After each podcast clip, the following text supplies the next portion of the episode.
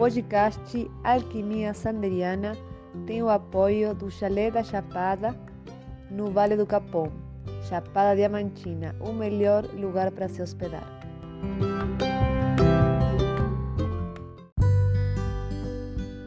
Espiritualidade, psique e comportamentos, arte e cultura são temas que serão abordados nos podcasts Alquimia Sanderiana.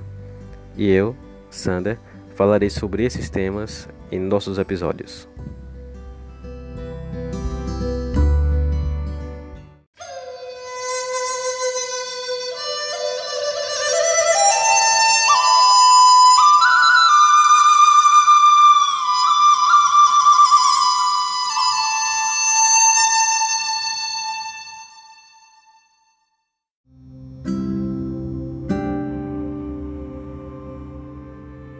Olá, alquimistas! Bem-vindo a mais um episódio da Alquimia Sanderiana. E hoje é o nosso último episódio dessa temporada e vamos falar sobre astrologia egípcia. Astrologia egípcia, é isso mesmo. É uma forma de astrologia que tem muito a ver com a relação dos planetas, né? Dos planetas do sistema solar e os deuses egípcios. E vamos falar sobre isso. E a astrologia, ela se perde no tempo, né? A história da astrologia, ela é mais antiga do que do que se possa imaginar.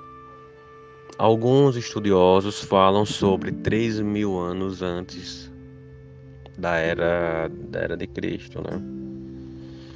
Então, muito tempo. Mas se sabe que a astrologia ela foi amplamente e é amplamente estudada em todas as partes do mundo e inclusive na, na cultura indiana também esse estudo ainda é muito mais antigo, né? Se nós, se nós formos observarmos, observarmos pela, pela cultura indiana, isso já deve ter então mais de 4 mil anos, sem dúvida. Né? Então, você sabe que a, que a astrologia ela tem uma, uma ligação muito íntima com a história da consciência humana né, como o ser humano se comporta, como ele olha o céu e como ele se vê no céu. Né, e sabe-se também que muitas regiões na, na antiguidade e, hoje também né, não se toma uma decisão sem antes consultar os astros. E isso é muito importante. Né? Porque a gente vê a tendência energética, né? Quando a gente fala de astrologia, a gente está falando de tendência energética. Ah, mas como essa tendência energética tem a ver com a minha vida, como, como eu faço as coisas ou no que eu deixo de fazer? É, total. Porque são vibrações, né? Nós somos seres é, de energia, né? Então a gente está sempre ressonando e dissonando de energias, andando em, a favor de fluxos, né? E às vezes contra, contra fluxos, que torna a nossa vida um pouco mais complicada. E isso vai entrar em várias questões né, da nossa evolução, evolução de consciência. E a astrologia, ela, ela é sobre isso e de uma maneira mais sólida. Por mais abstrata que ela pareça, ela é muito sólida, porque os assuntos de que a astrologia fala são muito sutis. Então, nesse sentido, né, os, os planetas, né, eles vibram. Eles têm suas vibrações, como tudo que existe na natureza tem suas vibrações, né? Uma flor tem uma vibração, né? Um lugar tem uma vibração, uma pessoa tem uma determinada vibração. As músicas têm vibrações. Quando você escuta uma, a vibração de uma música, né? Vamos imaginar que seja um metal, então você fica mais agitado, né? Se for música clássica, você fica mais introspectivo. Se for uma balada dos anos 80, você já fica aquela coisa mais é, conectado a, a paixões, essas coisas. E é isso, tudo são vibrações. Se você está na natureza, a vibração é uma. Se você está no trânsito dentro da cidade grande, a vibração é outra. Então, da mesma forma, lugares também têm vibrações. Né? Se você está em um templo, né, as vibrações do templo são outras. Se você está em um, uma feira, a vibração é outra. Então tudo é muito, é muito relativa. A vibração do mar é uma, a vibração das cachoeiras é outra vibração. E nós respondemos a isso. Né? Nós somos totalmente responsivos a essas vibrações. Nesse sentido, a Terra possui sua vibração própria. Os outros planetas possuem suas vibrações. E as vibrações desses outros planetas, eles chegam até a Terra. E chegam até a Terra de uma forma muito muito forte. Ah, mas será que é mesmo? Como isso acontece? Olha, basta imaginar que nós temos um satélite que é a Lua, né? Que suas vibrações mais densas influenciam a Terra, né? A, a, a Lua ela está totalmente conectada à Terra, a Terra é conectada à Lua. Né? A Lua ela influencia as marés, influencia as marés. A Lua influencia o ciclo menstrual, influencia também o ciclo do homem. A Lua influencia a plantação, a colheita, né? Quem lida com a terra, né? Quem cuida de plantas, de jardim, de horta, pomar, seja lá o que você tenha, né? De todas as formas. Vamos imaginar que você tem uma roça, né? Você vai, você sabe que na lua crescente é um período excelente para você colher estacas, né? Para fazer um, um, um plantio, né? Vamos imaginar o hibisco. Você tira uma parte do hibisco, né? Tira um galho do hibisco e planta ele no chão, ou margaridão. Então a, a lua, a lua crescente é muito boa porque porque a, a, a seiva, né? Ela está em toda a planta, né? A lua cheia também da mesma forma. A lua minguante, a seiva já está mais para a raiz. Né? Então, ou seja, o magnetismo da Lua não puxa a, a, a, seiva da planta para toda a planta, né? É a seiva é energia, o sangue da planta. Então, a, nesse período que a, a, a seiva, a energia da planta está conectada mais, está concentrada mais nas raízes, né? no caule para baixo, não é tão interessante pegar essa, esse pedaço de galho e usá-lo como estaca para plantar, porque ele está sem seiva quase. Né? No entanto, é um período bom para podar porque não vai juntar inseto, não vai atrair uh, possíveis pragas ou doenças para as plantas. Então a Lua ela influencia a Terra, né? influencia a gravidade da Terra também. Então dessa forma percebemos, né, que a Lua, mesmo sendo pequena, né, ela influencia na Terra. Então imagina Júpiter, né? E a gente sabe que todos os planetas eles orbitam né, em torno do Sol, então existe uma relação entre eles.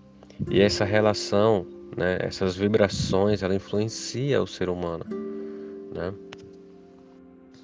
E influencia o ser humano de uma maneira muito muito forte mesmo, né? Da mesma forma que cada coisa tem sua vibração, né? Que cada pessoa tem uma vibração. Tem uma pessoa que você abraça, você, você sente uma coisa, outra pessoa você abraça, você sente outra coisa. Você vai na casa de alguém, uh, eu lembro que eu visitava pessoas e não me sentia muito bem naquele ambiente, né? Então, assim, quanto mais rápido eu fosse naquele lugar, melhor, né? Quanto menos tempo eu demorasse ali, melhor. No entanto, tem lugares que você vai e você não quer mais sair, você quer ficar lá porque você se sente bem. Então, os planetas eles têm essa vibração. Né? E as constelações possuem suas vibrações. Né? E as constelações elas são importantes porque elas são parte do sistema, né? Nós vivemos dentro de um sistema. Uh, é um sistema dentro de outro sistema.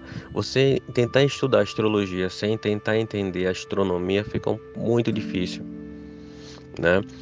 Aqui a Terra, ela está dentro do sistema solar.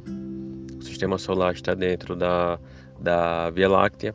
A Via Láctea ela é uma galáxia que está dentro de um grupo local, que está dentro de outro grupo de, de, de galáxias ainda maiores, que está dentro de um super aglomerado de galáxias ainda maior.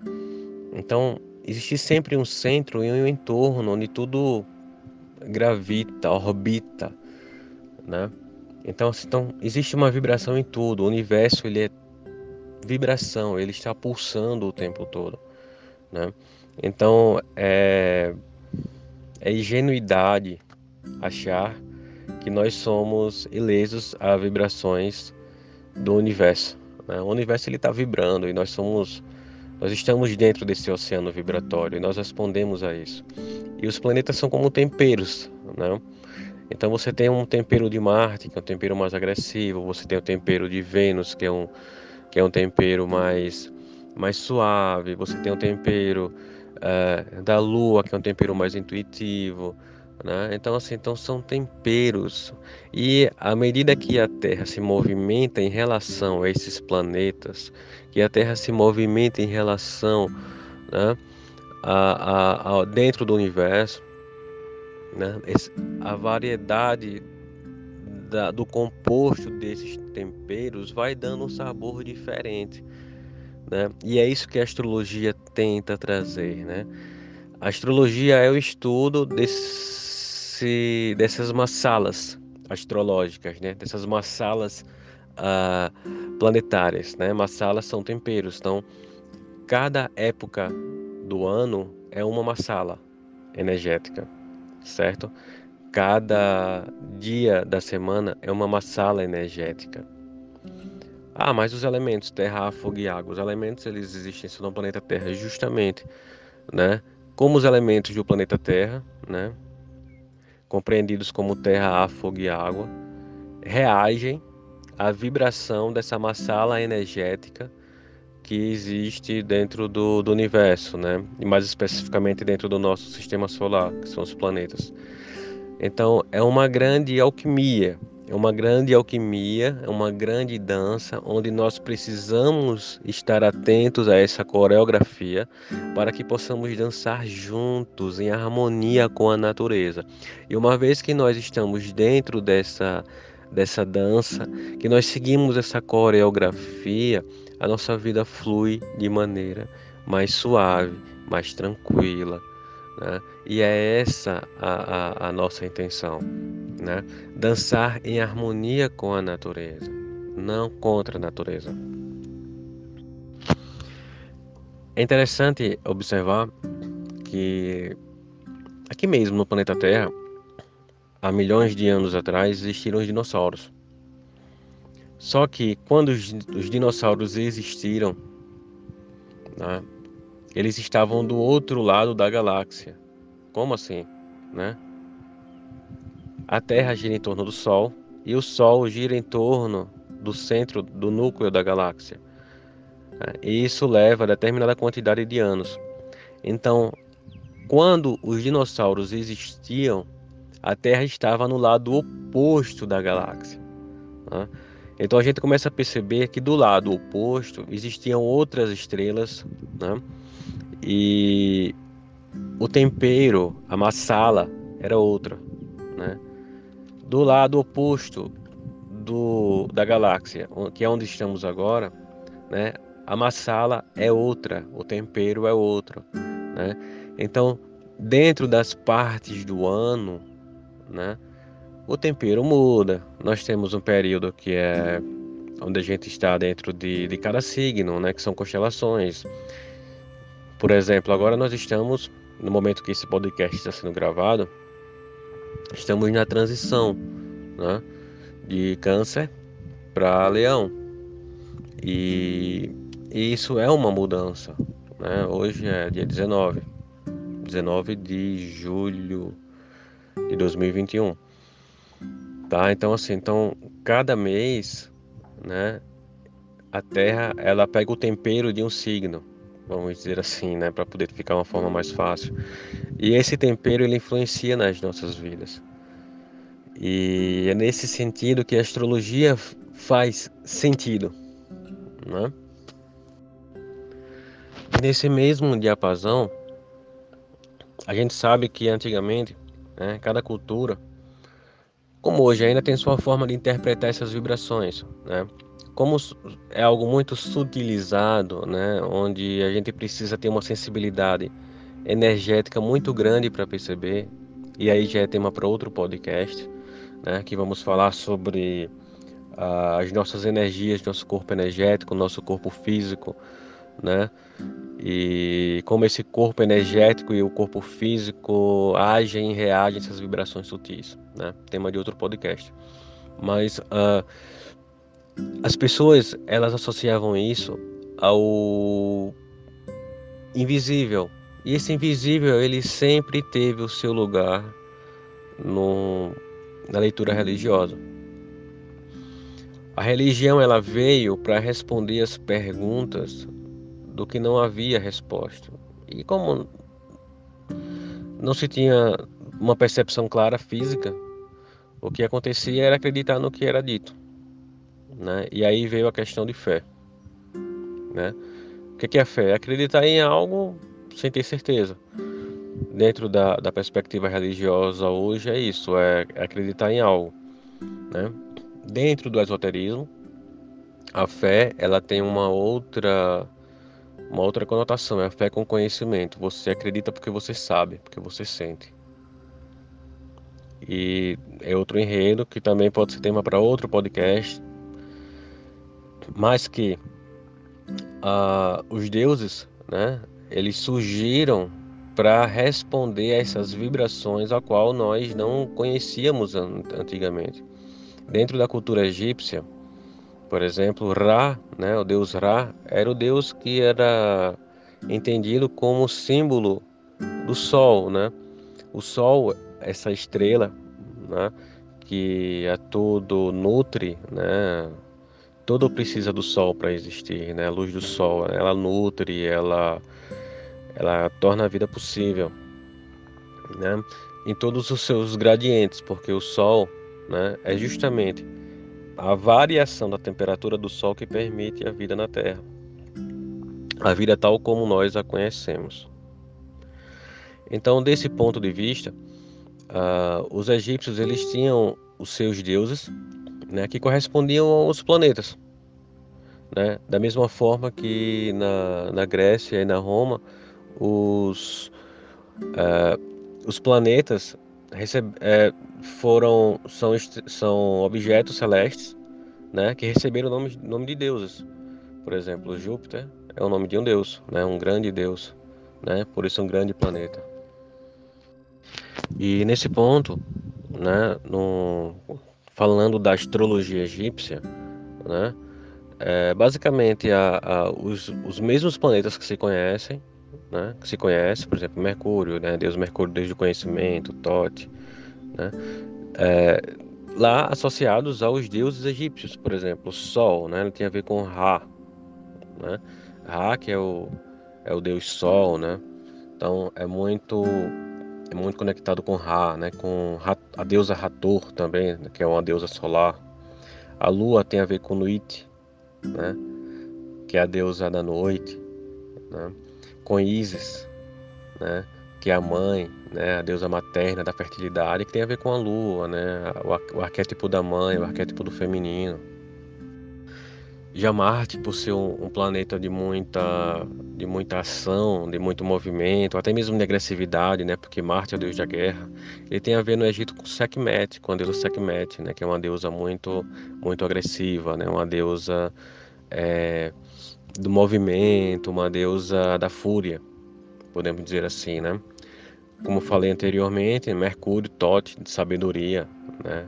Então, uh, tem, tem Tote, Mercúrio, Júpiter, tem a ver com Horus, Vênus tem a ver também com Isis, né? Que, foi, que também faz parte da, da, do arquétipo lunar. Tem a ver com Bast, né? Que é a deusa gato, a deusa mais carinhosa da fertilidade a deusa da sedução, né? Então Isis e Bast, elas representam muito bem o feminino, então tem muito a ver com, com Vênus. Tem Saturno, né? Que é o planeta mais obscuro, tem a ver com outro lado, com, com os aspectos mais sombrios, mais sombras, né? Então por isso tem a ver com Osíris, tem a ver com Anubis. Então a astrologia egípcia, ela dividiu-se uh, em sete segmentos, né? Retido por esses deuses que nós fazemos a tradução por esses sete planetas. Mas até aí, tudo bem, até aí tudo em conformidade com a astrologia convencional. O que é que muda a partir daí, dentro da perspectiva da astrologia egípcia? Então, o que muda né, em relação à astrologia egípcia e à astrologia convencional é o foco. A astrologia convencional, ela olha o ano dividido, dividido em 12, né? Ela divide o ano em 12, né? São os 12 signos e, e aí as outras subdivisões. E a astrologia egípcia, ela divide, né? Então ela divide o ano em sete e cada parte do ano ela tem a ver com, com a divindade egípcia, né? Tem uma parte do ano que é dedicada a Ra, outra parte do ano que é dedicada a Isis, outra parte do ano que é dedicada a, a Tote e por aí vai. Só que não é centrado no movimento da Terra, né? É centrado no movimento da pessoa. Então cada pessoa vai ter um período no ano, né?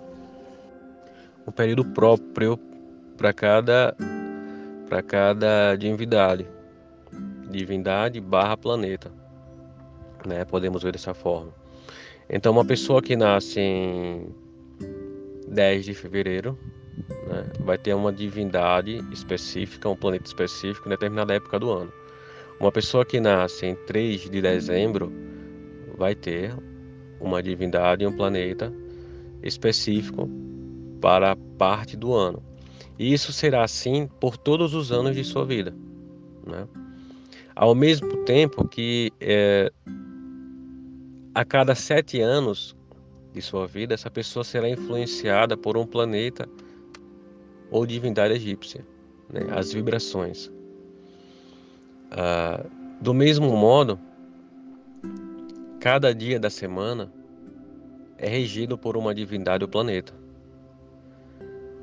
E cada dia tem a sua hora regida por divindade ou planeta, a depender do dia de nascimento da pessoa. Exemplos práticos. Ah, eu quero publicar um livro. Então eu quero ter sucesso na publicação desse livro. Então eu espero para publicar esse livro no período do ano em que eu esteja ressonante com a energia de Ra, com a energia do Sol. Né? Então eu vou trazer brilho para mim. De preferência na hora do Sol. Então, dentro desse período do ano, eu vou procurar uma hora do Sol em que isso seja propício. E essa hora vai mudar a cada dia, não será o mesmo dia. Por exemplo, na terça-feira a hora do sol é uma, na quarta-feira a hora do sol é outra. Então eu vou olhar no meu mapa da astrologia egípcia e vou perceber qual o melhor momento, né, para que eu uh, faça essa publicação. Ah, eu tenho um grande projeto. Eu quero iniciar uma um grupo de estudos, pensando dessa forma. Então, sendo estudos, vamos imaginar Mercúrio, Tote. Então, eu quero começar isso. Então, qual a melhor época do ano que eu vou estar mais propício a essas vibrações, né? Então, escolho essa época do ano e empreendo esses estudos. Ah, eu quero estudar uh, qual o melhor momento em que eu vou estar mais, é, mais fácil a receber as impressões de determinados estudos? Eu olho o dia, né? Então, ah, eu vou fazer uma faculdade, eu quero me inscrever nesse curso, né? Então eu quero ter um bom aproveitamento que tudo aconteça favorável a mim. O que é que eu vou fazer? Eu vou olhar no dia da semana qual horário, né, relativo a Tote, né, ao Deus da sabedoria, e vou lá e, tem, e me inscrevo no curso, faço a minha matrícula no horário de TOT. Certo? É, eu viso um relacionamento amoroso. Então, eu vou olhar a época, vou perceber que as melhores pessoas vão aparecer para mim na época do ano que está regido pelas deusas do amor, né? Por Vênus, né? O planeta Vênus ou Isis e Basti, né? Vai que eu me relaciono com alguém no período de Saturno, de Anubis, Osíris. Pode acontecer? Pode. Vai acontecer? Vai. Serão relacionamentos desafiadores. Pode ser que não, mas normalmente sim. Né? Então, assim, a, as, você precisa ter um autoconhecimento muito grande para poder driblar essas influências. Não estou falando de determinismos, mas de influências. Tá? As influências podemos entender como a direção em que o vento sopra. Tá? Você vai jogar um objeto leve e o vento vai levá-lo para onde o vento está soprando, para a direção do vento. Mas se você sabe que o vento se desloca numa velocidade x, você vai angular o grau, conhecendo o peso desse objeto, de modo a jogar contra o vento, que o vento empurre para onde você quer que esse objeto caia. Isso é o autoconhecimento. Isso é o conhecimento da astrologia. Porque não impede que nós, em um período de Saturno, em um período de Anubis, venhamos a empreender algo que, que seja de sucesso, de luz, né? Porque você tem é, Saturno, né? Osíris e Anubis como sombra, e você tem Sol, né? Com Ra, que é luz, e Rator também, que é luz, né? Então você vai poder direcionar em Saturno em uma angulação energética que você obtenha luz dentro da sombra. É o autoconhecimento. Essa é a chave da astrologia, é possibilitar que você em um momento adverso consiga reunir forças para empreender algo de uma qualidade oposta, né? E isso tem muito a ver com o jogo que se explica dentro do Caibalion, né? Existe um livro de ocultismo muito bom chamado Caibalion, recomendo, um, um livro muito profundo e está nos meus planos para ser também tema de outro podcast no futuro. Né? E a terceira temporada ela vai ser muito rica disso. Né? Vou trazer temas muito conectados com com, a, com as questões esotéricas, né, energéticas, e também com questões habituais da psicologia e também enveredando dentro da parapsicologia. Então será uma, uma temporada muito boa, a próxima temporada do Alquimia Sanderiana. E é nesse sentido que a gente precisa conhecer a astrologia, né? conhecer a astrologia egípcia e nos conhecer, né?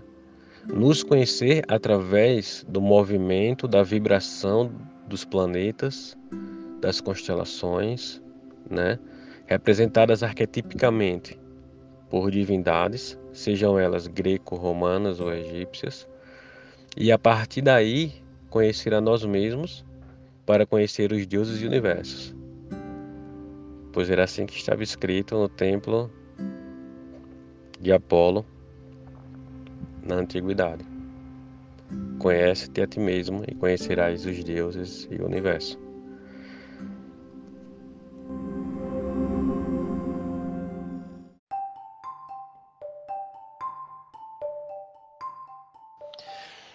E chegamos então ao momento da nossa pedra filosofal. E a nossa pedra filosofal de hoje eu deixo como uma tentativa de entender sobre vibrações uh, o episódio número 12 né, do Alquimia Sanderiana, que fala sobre a magia do tarô. Né? E nesse podcast eu falo muito sobre as vibrações, né? Falo um pouquinho, dou uma pincelada, né, sobre os campos morfogenéticos que tem a ver, né? E sobre o inconsciente coletivo, né? Como as cartas ressonam com isso. De uma forma muito semelhante, os planetas, as constelações e os elementos de natureza dentro dessa massala correspondem da mesma forma. Então essa é a dica. Episódio número 12, A Magia do Tarô, do podcast Alquimia Sanderiana.